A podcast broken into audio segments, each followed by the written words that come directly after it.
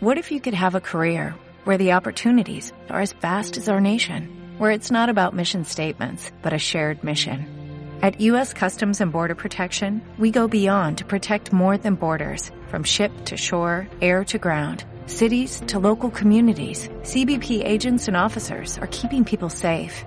Join U.S. Customs and Border Protection and go beyond for something far greater than yourself. Learn more at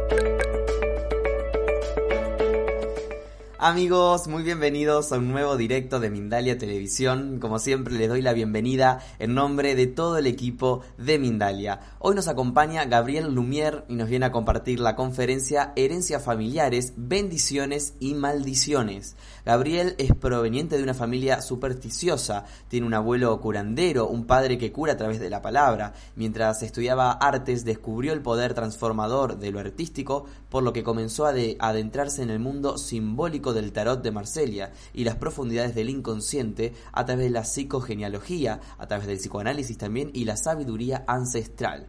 Es un artista multifacético, es investigador, es conferenciante y también es profesor. Ha recorrido Argentina, Perú, Chile, Bolivia, también España para enriquecer sus experiencias y aprendizajes. Actualmente se encuentra brindando consultas personales, talleres y conferencias por todo el mundo.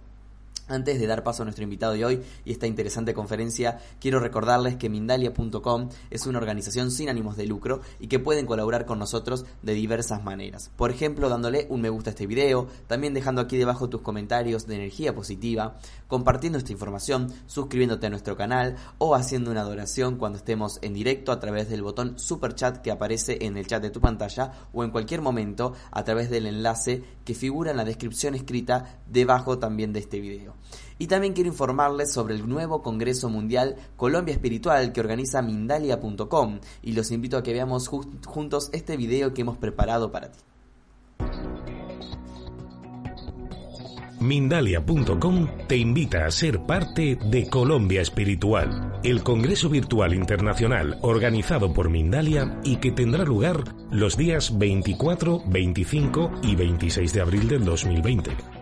Si eres especialista colombiano, puedes participar desde cualquier lugar del mundo de forma virtual, realizando conferencias, talleres y consultas privadas para la difusión de la espiritualidad y la conciencia.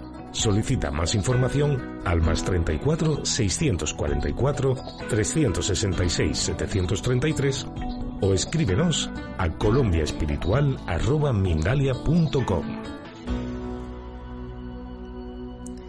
Muy bien amigos, así pasaba la información sobre Colombia Espiritual y les recuerdo que pueden promover, eh, participar promoviendo ponencias sobre espiritualidad y ofrecer así a todo el mundo a través de este evento una mayor visión holística de la espiritualidad colombiana. Y ahora sí, no hay más preámbulos, vamos a presentar a nuestro invitado y la conferencia de hoy, Herencias Familiares, Bendiciones y Maldiciones. Muy bienvenido Gabriel Lumier a Mindalia, como siempre un placer tenerte. ¿Cómo estás? Muy bien, muchas gracias Gonzalo, gracias Mindalia por esta posibilidad nuevamente. Ya es este, una costumbre, ¿no? Ya es estar en casa. Este, y bienvenidos y bienvenidas y bienvenidas a, quienes estén ahí escuchándonos. Este, otra en este en este encuentro que en este caso vamos a hablar de un tema que yo creo que a todos nos puede interesar, que tiene que ver justamente con las herencias familiares, ¿no? Que tanto se, se, se habla hoy en día sobre esta forma de conocerse a uno mismo. Excelente, Gabriel. Eh, para nosotros también es, tenerte eh, parte de nuestra familia, así que vamos a comenzar con, la conferencia de hoy.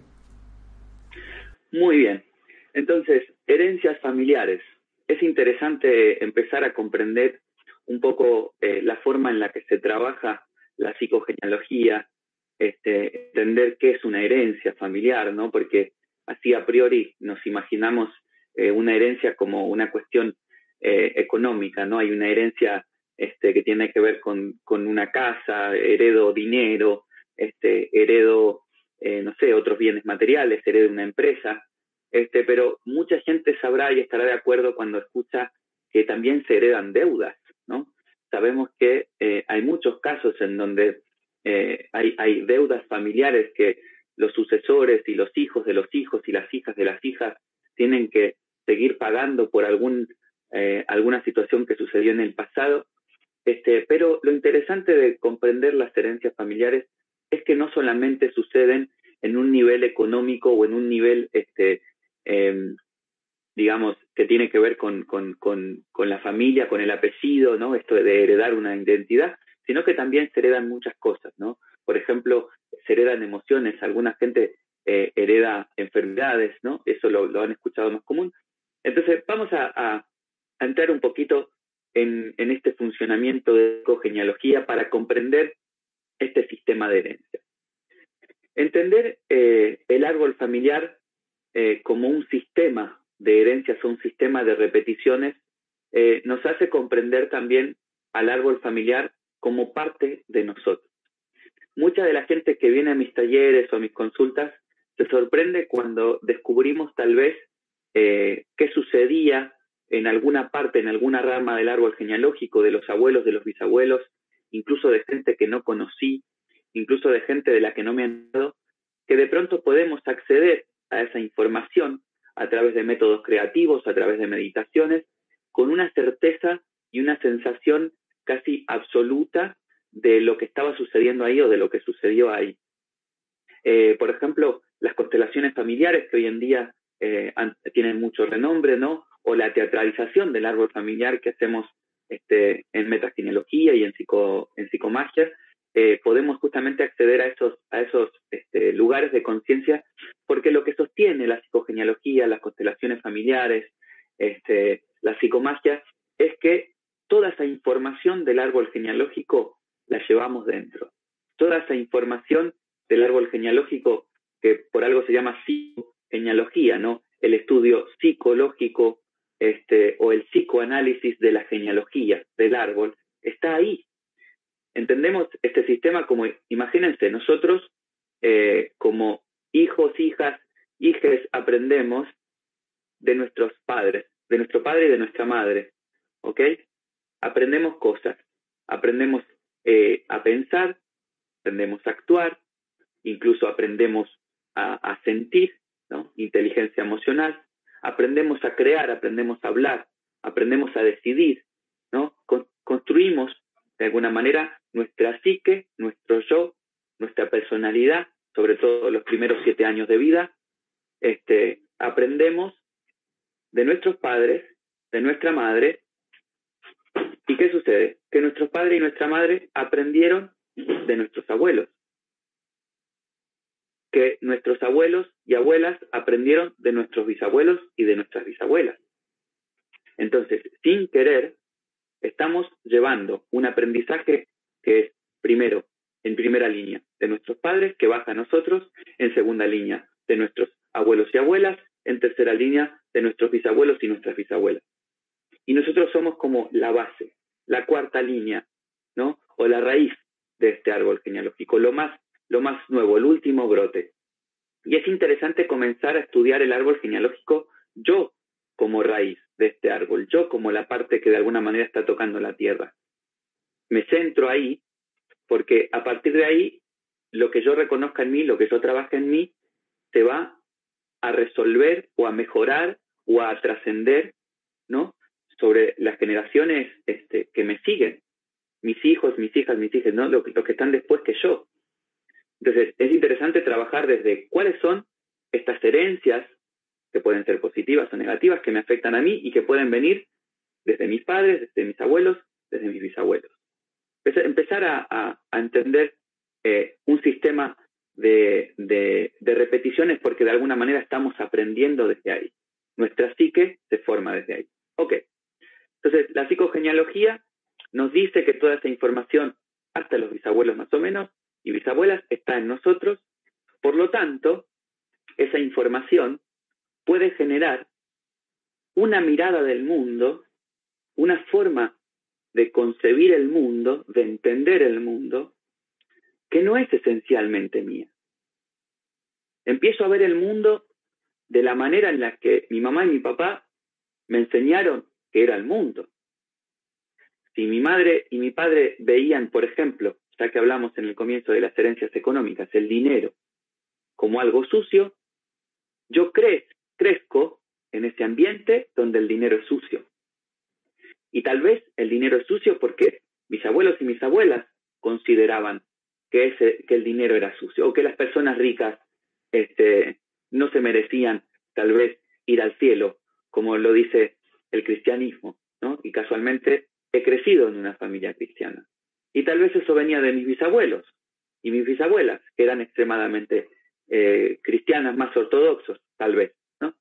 Entonces, yo de alguna manera estoy viendo el mundo desde un lugar que primero es mi familia. Entonces, el trabajo de la psicogenealogía es empezar a descubrir qué formas de pensar, de sentir, de crear y de actuar me sirven de mi familia y qué formas no.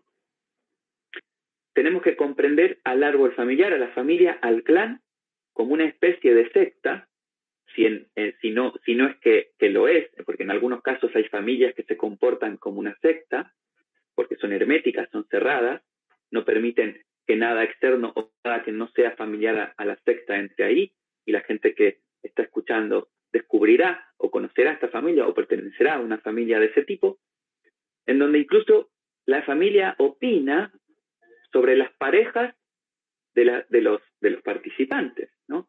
No, esta persona eh, no puede estar eh, en esta familia porque no tiene esta clase social. No, esta persona no puede entrar en esta familia porque no tiene estas creencias religiosas o políticas. Y etcétera, etcétera, etcétera. Entonces la familia se entiende como un sistema, un clan, una secta, porque nosotros como animales en la niñez, en la infancia, necesitamos de un clan, de una familia, de un núcleo social que nos sostenga, porque desde, lo primero, los primeros años de vida no podemos de alguna manera actuar por nosotros mismos, ¿no?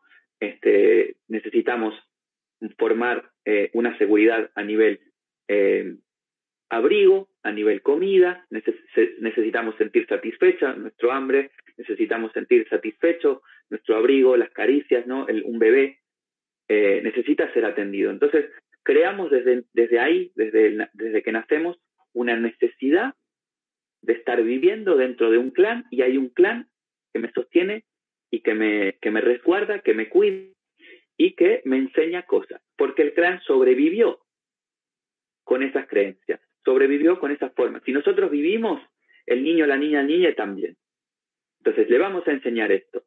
Ok, ¿qué pasa? Que cuando crecemos y cuando entramos en la, en la segunda etapa, digamos, de, la vida, ¿no? Primero tenemos una etapa de 1 a 7 años, que es cuando somos esponjas y absorbemos lo que nuestra familia nos enseña. A partir de los 7 años hasta los 14, esto es aproximado, no es un cálculo, eh, empiezo, empiezo a, a, plantearme, ¿no?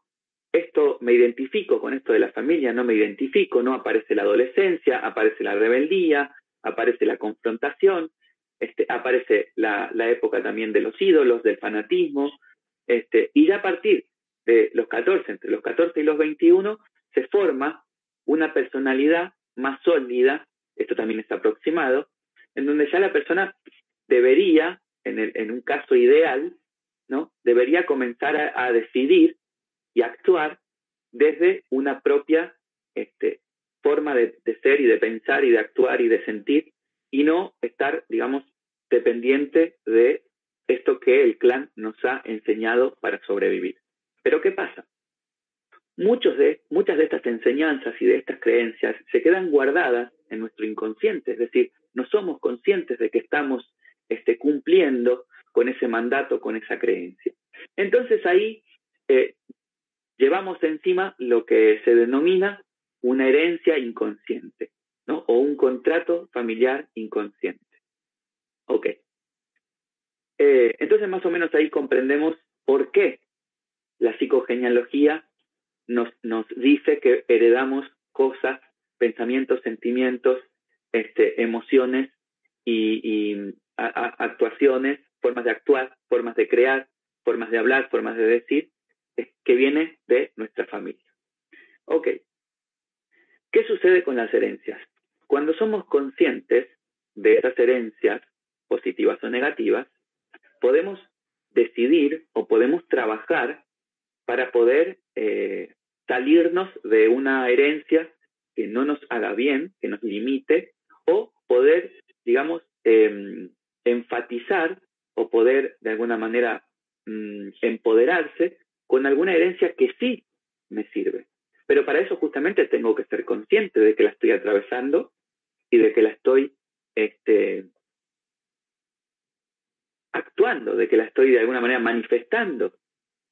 Y esto muchas veces sucede en el momento en el que comienzo a comprender cuando hay alguna especie de bloqueo, ¿no? Esta mañana me escribió una mujer este, pidiéndome una consulta, pero dice, tengo un bloqueo transgeneracional.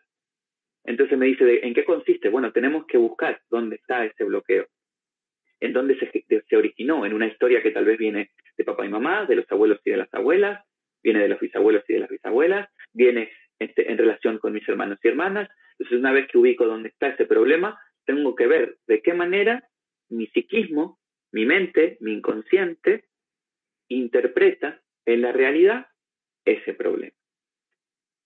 Herencias positivas son las herencias que nos empujan a o nos acompañan a ser lo que somos.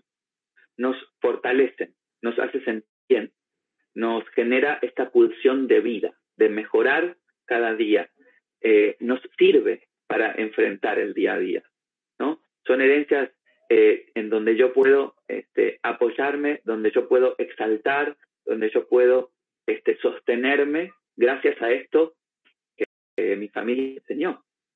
Entonces hay gente que tal vez me, me, dice, no, yo en mi familia no hay nada positivo, ¿no? Este, y no es verdad. Eh, eso de creer que en la familia no hay nada positivo también es una creencia. También es una creencia, de, una creencia eh, radical. Eh, uno de los trabajos más importantes del trabajo con el clan familiar es descubrir cuáles son esos tesoros que mi familia me ha dado, descubrir cuáles son esas herencias positivas que mi familia me ha dado. ubicarse en cualquier extremo en el trabajo con genealogía es estar atrapado en el árbol genealógico. ¿Qué quiero decir? Trabajar con las herencias familiares siempre tiene dos puntos que son los más comunes al momento de encontrarse con alguien que quiere empezar a trabajar con el árbol. Uno, uno de los puntos más comunes es eh, la persona que quiere escapar de su árbol genealógico, que quiere escapar de su familia. Y dice, es que mi familia me encarcela, mi familia no me deja ser quien soy, no me acepta, me prohíbe. Este, entonces quiere salirse de la secta para ser quien es. Y otras personas que no fueron nunca aceptadas, que no fueron nunca vistas en su clan familiar y necesitan esa, esa sensación inconsciente de ser incluidos en la familia. Es decir, personas que necesitan entrar en el clan, ser bendecidos, ser aceptados, ser sostenidos. ¿Por qué? Porque faltó esto que hablábamos en el comienzo de la charla de hoy, que es justamente el sentirse protegido, el sentirse alimentado, el sentirse mimado en la primera infancia. El sentirse aceptado, el sentirse comprendido, sentirse visto. Entonces siempre están estas dos tendencias, ¿no? Como, como dos tendencias primordiales. Personas que vienen a querer, a consulta, a querer salir de su árbol genealógico, liberarse de su árbol genealógico y personas que necesitan ser integradas y aceptadas. Ninguno de los dos caminos en, un unidireccional, ninguno de los dos caminos unidireccionales, es decir, solo salir de mi árbol o solo entrar en mi árbol, este, son sanos. El trabajo con la psicogenealogía es poder entrar en mi árbol genealógico, entrar en mi clan, tomar lo que me sirve y también poder salir de ese clan cuando es necesario salir de ese clan para, despojarme o liberarme de lo que no me sirve. Entonces, una persona que realmente hace un trabajo, que es un trabajo que prácticamente se realiza toda la vida porque nos vamos descubriendo conforme vamos avanzando en el conocimiento personal, este, quitando capas de la cebolla, como digo yo, este, una persona que realmente hace un trabajo empieza a integrar este camino central en donde entra en el clan, sale del clan sin problemas. Es como poder entrar en tu casa, poder salir de tu casa. ¿Ok? Este, poder entrar en un estado alterado de conciencia a través de la, de la meditación, de respiración holotrópica, poder salir del estado alterado de conciencia. ¿Por qué? Porque ninguno de los extremos son de alguna manera sanos para, para nuestra, nuestra salud emocional, espiritual, mental, física. Ok. Entonces, ya tenemos un poco eh, el comprender qué sucede al momento de empezar a trabajar con las herencias. Luego habíamos hablado de las herencias positivas. Las herencias negativas son aquellas herencias que, pueden ser conscientes o inconscientes, pero que de alguna manera me frenan me prohíben ser quien soy, frenan mi evolución, eh, generan resistencias al momento de lograr algo, generan fracaso al momento de alcanzar algo. Entonces ahí voy a descubrir, vale, esta, esta historia, esta cosa que dice mi árbol genealógico me está trabando, me está frenando, esta cosa que me enseñó, que aprendí, esta cosa eh, me impulsa. Entonces voy tomando lo que me sirve, quitando lo que no. Casi como el trabajo de cocinar. ¿no? Voy cortando los elementos de los alimentos que me sirven para utilizarlos y los otros no. Y también en la cocina sucede algo interesante, ¿no? Este elemento me sirve para aquí, para cocinar esta, esta cosa, este elemento me sirve para cocinar otra. Porque también, eh, si nos volvemos extremistas en qué dejamos entrar de nuestro árbol y qué tenemos que sacar, no podemos aprovechar el máximo potencial. Entonces, una cosa que en el momento que en X momento puede estar frenándome, puede ser una cosa que en X momento me esté permitiendo sostenerme o avanzar. Entonces, justamente es un trabajo de empezar a hilar muy fino, de empezar, de alguna manera, a integrar esto positivo y esto negativo, estas bendiciones y estas maldiciones, como dice el título de esta conferencia, en nuestro día a día, en nuestra cotidianeidad. ¿Cómo pueden darse estas herencias, cómo pueden suceder estas herencias eh, en, en mi vida. ¿Cómo puedo darme cuenta yo que estoy ante una herencia eh, del árbol familiar? Vamos a, a, poner cuatro formas de que estas herencias pueden darse o pueden eh, vivirse en una persona. Y es muy simple. La primera forma es la más común de todas, la primera herencia es la más común de todas, que es la herencia por repetición.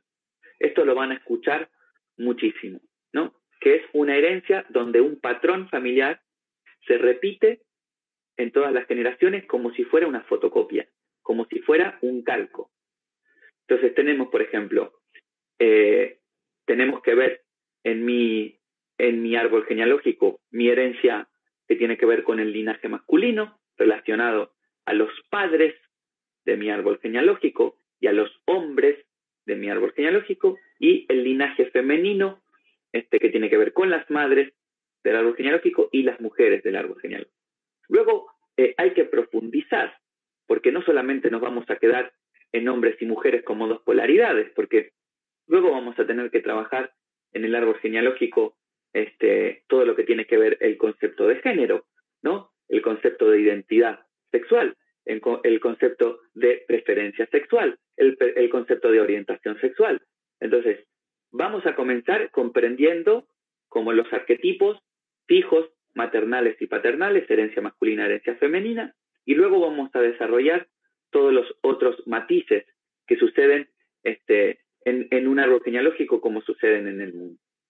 Pero esa repetición puede suceder, por ejemplo, un ejemplo que voy a poner, mi bisabuelo este, era médico, Entonces el abuelo también estudió médico y se dedicó a la medicina, mi padre médico se dedicó a la medicina, ¿no? La herencia, y yo tengo que ser médico y dedicarme a la medicina aunque yo no quiera, ¿no? O personas que deciden, no, mira, yo no quiero ser médico, me voy a estudiar otra cosa. Pero ¿qué sucede? Que cuando se van a estudiar otra cosa, se salen de esa herencia familiar, fracasan, van fracasando todo el tiempo, porque hay una, un mandato inconsciente de que si el abuelo, el bisabuelo y papá son médicos, yo tengo que ser médico, porque si no lo soy, no pertenezco a esta familia. Entonces, puedo estar generando boicot, un boicot inconsciente de decir, claro, no puedo ser artista porque toda mi familia esperaba que yo sea médico para yo, para yo ser parte de esa familia. O personas que estudian la carrera, hacen medicina, la completan, terminan el título y dicen, me voy a hacer otra cosa, que ahora sí voy a hacer lo que yo quiero y lo que a mí me gusta porque estoy cumpliendo el mandato familiar. De esas historias hay muchísimas. Pero la repetición es una fotocopia.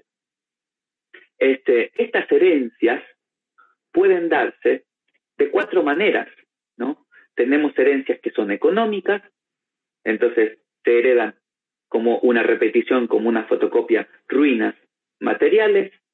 Por ejemplo, este, mi, abuelo este, perdió todo, eh, toda la economía, todos sus bienes en la guerra.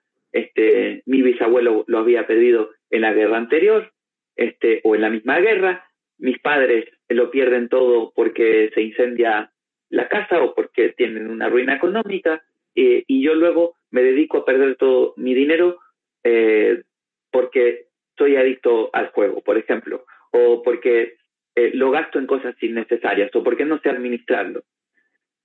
Entonces, ahí tenemos una herencia económica, pero no es por repetición como si fuera una fotocopia. Es una herencia, de alguna manera, interpretada. Es una interpretación, ¿no? Es muy interesante entrar a estudiar un árbol genealógico. Cada árbol genealógico es único, cada forma de construir una familia es única, el concepto de familia es único, el lenguaje que construye la familia es único, no hay familia que se parezca a otra familia, hay cosas que hay en común, obviamente, pero como siempre digo yo, en psicogenealogía, uno más uno es igual a depende. Entonces hay que estudiar profundamente cuáles conceptos construyeron esta familia. Y una herencia interpretada puede ser como les decía, ¿no? Que eh, mis abuelos y abuelos perdieron todo por la guerra, mis padres perdieron todo por un fracaso económico, una empresa que salió mal, y yo luego pierdo todo porque tengo este, problemas con el juego o pierdo todo porque no sé administrar el dinero y lo gasto en cosas innecesarias. Tenemos una herencia, pero es interpretada, no es una fotocopia.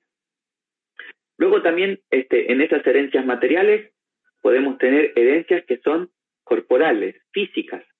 Entonces, eh, esto se ve también mucho, ¿no? Eh, todas este, las, ramas de mi árbol hay cáncer. Entonces hay, un cáncer en mi bisabuelo, el mismo cáncer tiene mi abuelo, este, el, mismo cáncer tiene mi padre, entonces yo voy a temer a tener este cáncer y aunque no lo tenga, a veces siento que lo llevo o tengo mucho miedo a tenerlo.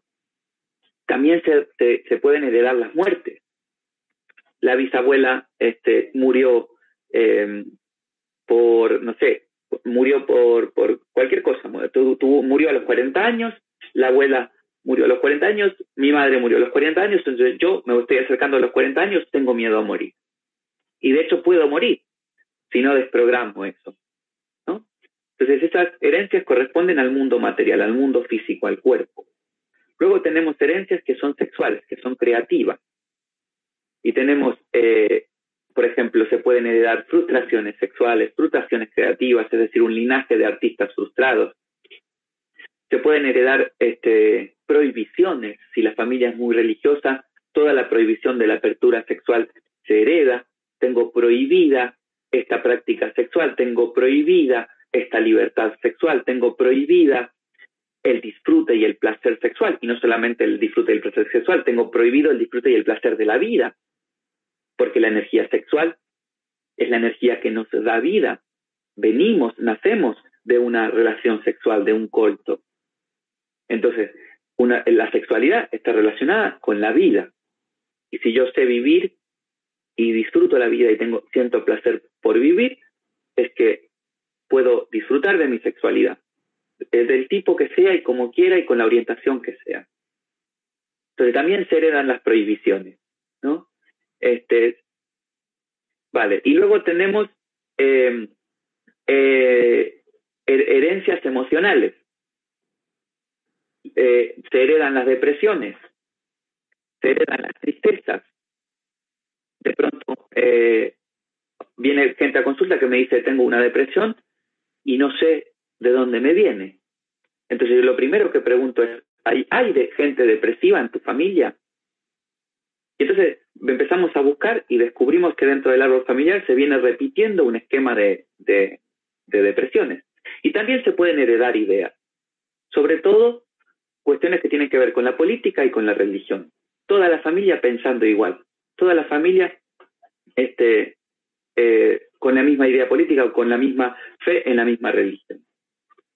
Entonces tenemos una forma de repetir, una forma de herencia que es la repetición como una fotocopia, una forma de herencia que es una interpretación, es decir, que se parece, pero no es la misma causa. Por ejemplo, hubo falta de alimentos, perdón. Y luego tenemos una, una herencia por compensación, que, es la que voy a explicar ahora. Hubo falta de alimentos en, en los bisabuelos porque hubo guerra. Entonces mis abuelos también crecieron con esa falta porque no alcanzaron a recuperarse de la guerra. Mis padres tuvieron pobreza. Entonces mis abuelos se encargaban de que mis padres por lo menos tengan para comer. ¿Qué pasa? Yo sufro un problema de alimentación porque mis padres me sobrealimentan porque vienen de una información del árbol genealógico donde no había comida. Entonces para ellos comida es salud y sobrealimentan al niño y el niño tiene ahí un problema heredado del árbol genealógico, pero es por compensar lo que faltó antes. Y otra, y la última, este, es la herencia por oposición, que mucha gente cree que se ha saltado, que ha salido, que ha transgredido una historia del árbol familiar, pero lo que están haciendo es exactamente lo opuesto. Toda mi familia es de derechas, entonces yo voy a militar para la izquierda, extrema izquierda, y voy a dedicarme a que toda mi vida esté centrada en, la lucha política por la izquierda porque toda mi familia es de derecha. O toda mi familia trabaja en la contabilidad, en el mismo negocio, en la misma... En yo voy a hacer exactamente lo opuesto este, a ese negocio, a esa por estar por, por estar opuesto a mi familia. Y es gente que también está atrapada dentro de una herencia, porque necesita estar haciendo lo opuesto. Entonces, por eso, por eso siempre digo que lo más importante para el trabajo con el árbol familiar no es ni lo idéntico al árbol familiar, ni lo opuesto al árbol familiar. Es un camino que es propio, es un camino donde yo puedo elegir lo que me sirve y desechar lo que no me sirve. Excelente, Gabriel. Muchas gracias por compartir esta información con nosotros. En minutos comenzaremos con las preguntas de nuestros espectadores. Antes de pasar a ello, quiero recordarles e informarles que Mindalia Viajes te invita a vivir el viaje de tu vida. Del 3 al 10 de julio de 2020 podrás vivir junto a nosotros Avalon y los Círculos de las Cosechas. Es una experiencia mágica junto al dúo Ananda Sananda y junto al cofundador de Mindalia, Alfredo Alcázar. Y ahora los invito a que eh, veamos juntos el video que Mindalia Viajes preparó para que conozcamos un poquito más acerca de esta experiencia única. Mindalia Viajes te lleva en julio de 2020 a vivir una experiencia inolvidable a Avalon y a los círculos de las cosechas. Junto a Ananda Sananda y Alfredo Alcázar, disfruta el viaje de tu vida. Recorre lugares sagrados, descubre la magia y energía de una isla repleta de historias legendarias. Solicita más información en viajes@mindalia.com o al más 34 670 037 704. Reserva tu plaza. Viajar junto a nosotros es tu destino.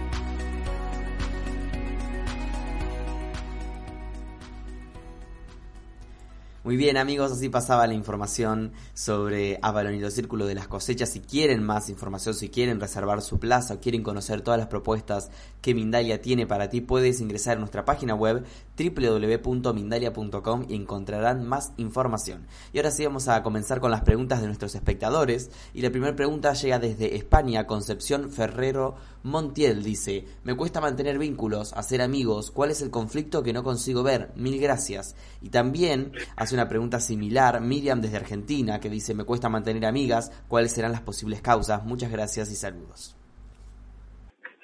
Bueno, es interesante, me encanta cuando, cuando empezamos a, descubrir ciertas cosas y esto nos va a, ser, nos va a servir a todos.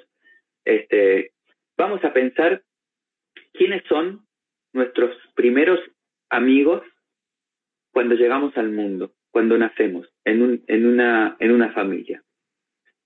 Nuestros primeros amigos suelen ser nuestros hermanos y nuestras hermanas, porque son el primer contacto que tenemos con personas que no son nuestros papá y mamá o nuestros abuelos y abuelas, nuestros hermanos y hermanas son nuestros primeros amigos, están en la misma línea que yo, o en su defecto, primos y primas que tengan esa, esa línea, digamos, que, tiene que ver con la que está línea debajo de, la, maternidad y la paternidad, ¿no?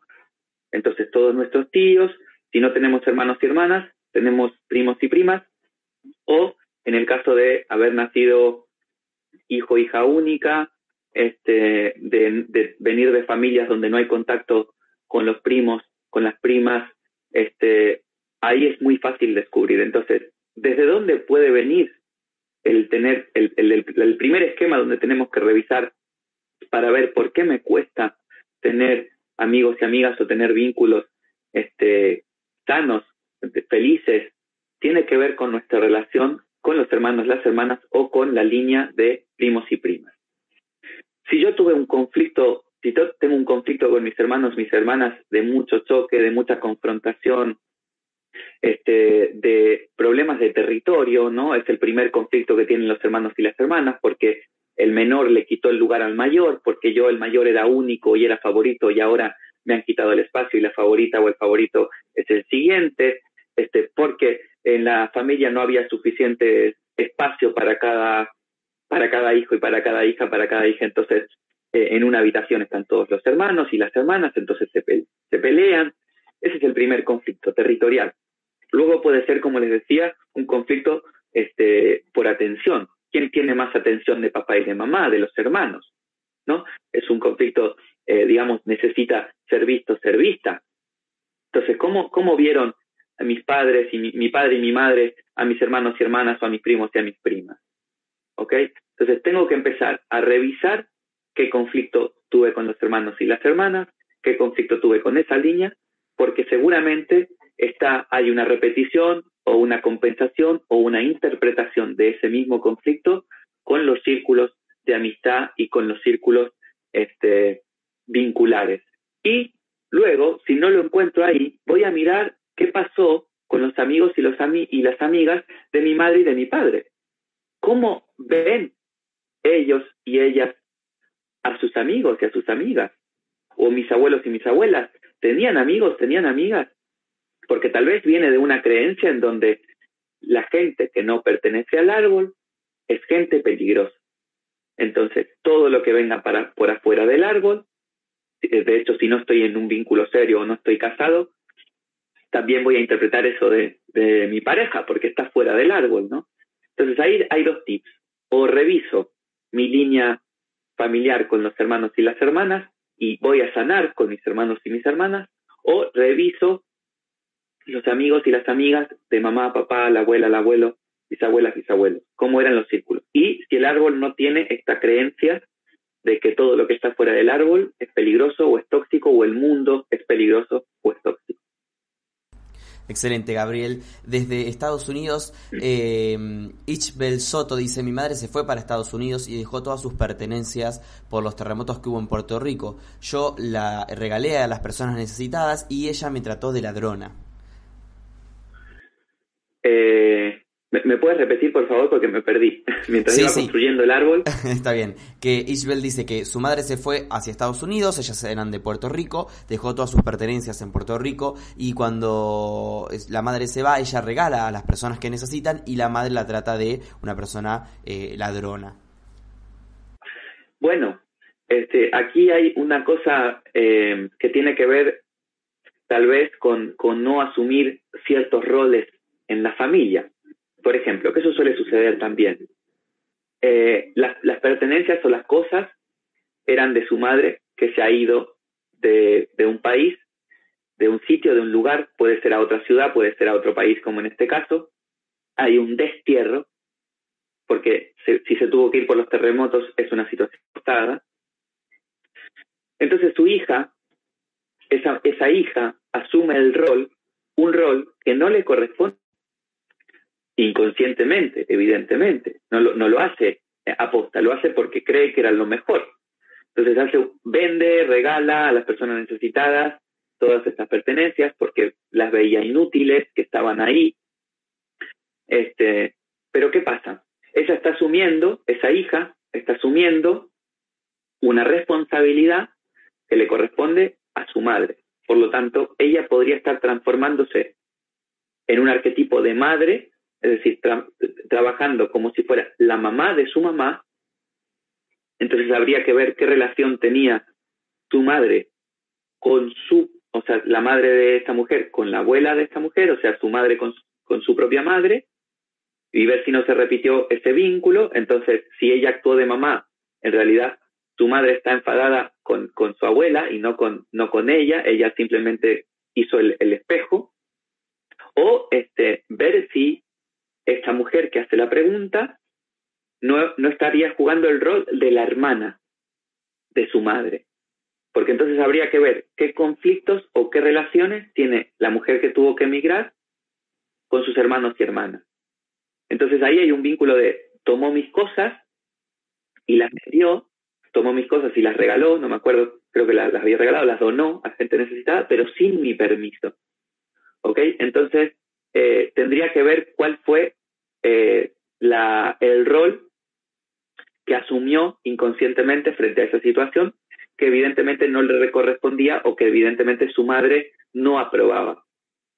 Y le, propongo a esta persona que ha hecho esta pregunta, a Ichbel, creo que es, eh, que revise si dentro de su vida cotidiana no se encuentra asumiendo roles en el trabajo, en la pareja, con los hijos que no le corresponden. Asumiendo responsabilidades o resolviendo problemas que no le corresponden. Muy bien, gracias Gabriel por, por, tu respuesta. Vamos a escuchar juntos ahora un audio de WhatsApp que nos llega desde Argentina, en nombre de Lorena Ártico, con una pregunta para ti. Hola, ¿cómo estás? Eh, quería saber, porque me da la sensación que estoy pagando una deuda antigua, porque siempre que llego a juntar dinero, siempre hay alguien que me roba, como que es repetitivo. Este, quería saber si me puedes sacar una carta, me puedes guiar, en fin, gracias. Escuchamos a Lorena. Bueno, Lorena, eh, muy interesante esto de, de las deudas con el árbol genealógico. Hay varias cuestiones, ¿no? Yo desde aquí puedo darte pues pequeñas herramientas para que puedas descubrir cuál es esa deuda. Eh, a veces tiene que ver con una deuda, muy bien lo has nombrado, ¿no? El, el, deudas que heredamos inconscientemente porque mi padre este, tenía una deuda con sus padres o mi madre tenía una deuda con una institución, con el gobierno o este, con, con, otra, con otras familias, este, y yo inconscientemente asumo por ser parte de esa familia que esa deuda también la tengo yo. Entonces me, me, me, genero situaciones o, o, me suceden situaciones en donde estoy pagando por cosas que no me corresponden. Los robos es una forma, ¿no?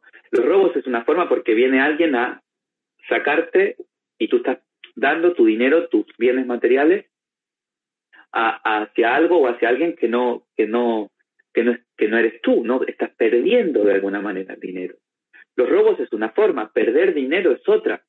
Hay personas que me dicen, no puedo ahorrar, todo el tiempo estoy pagando cosas y pagando cosas y no puedo, no puedo este, retener el dinero.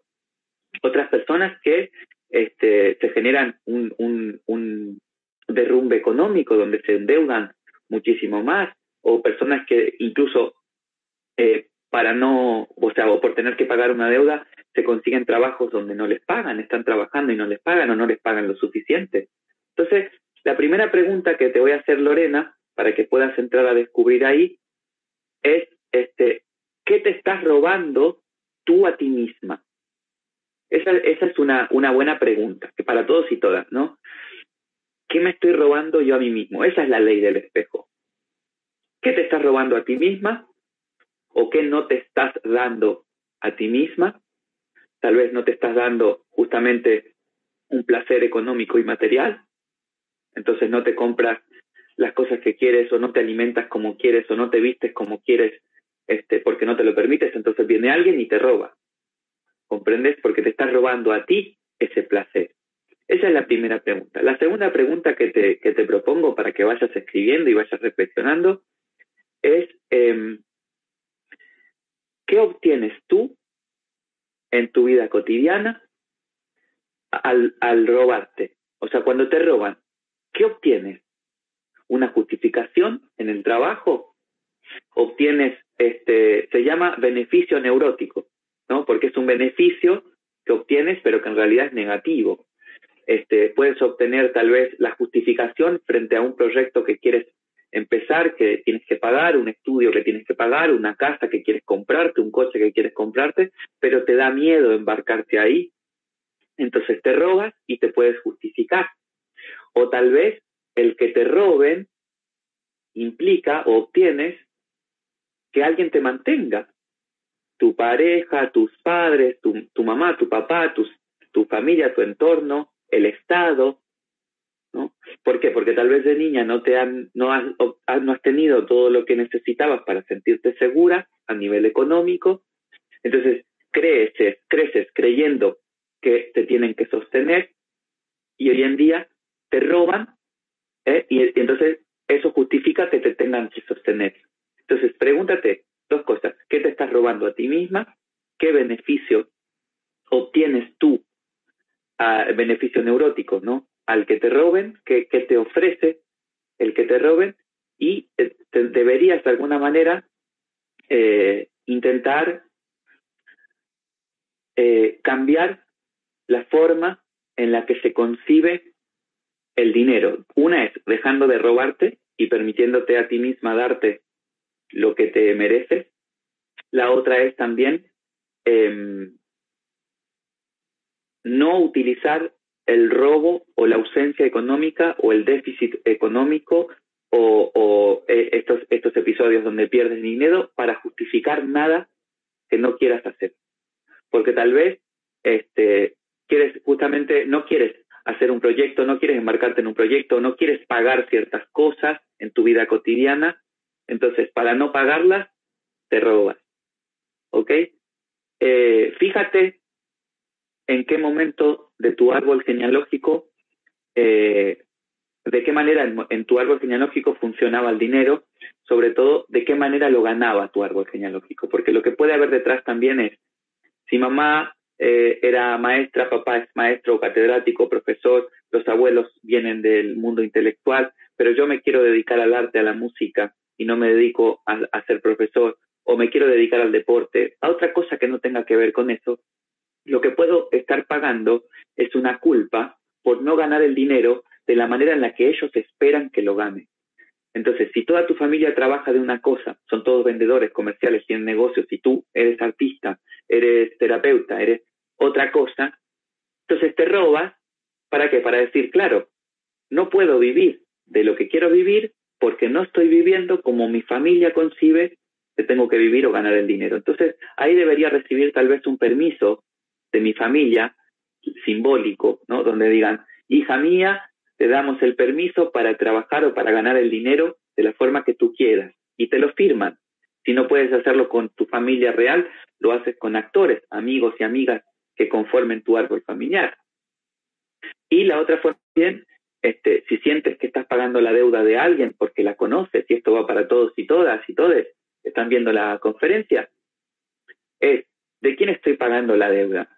De mi abuelo, de mi abuela, de mi bisabuela, de mi, de mi mamá, de mi papá.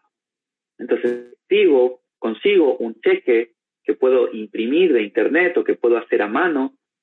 Y entonces eh, pago, eh, este, este cheque vale por un pago de 5 millones de euros, no sé, cada uno decidirá cuánta es la deuda que tiene que pagar, este, a eh, esta, esta entidad o a esta persona eh, por la deuda de mi abuelo, mi bisabuela, mi madre, mi padre y el nombre de mi padre. Y lo firmo. Entonces ese cheque falso lo puedo entregar a la entidad este, que, se, que se debe de manera metafórica. Se puede enterrar en una, en una plantita y poner una planta encima y llevar esa planta a ese lugar o a esa persona. Entonces hay formas metafóricas de poder pagar deudas que no son mías. Excelente, Gabriel, muchas gracias. Nos escribe Jimena, eh, dice, mis dos padres fueron adictos, yo caí en las adicciones y estoy en recuperación. ¿Cómo romper con las adicciones que vienen desde, desde ancestros familiares? Bueno, las adicciones están muy relacionadas con la forma de apego que se gesta en la primera infancia.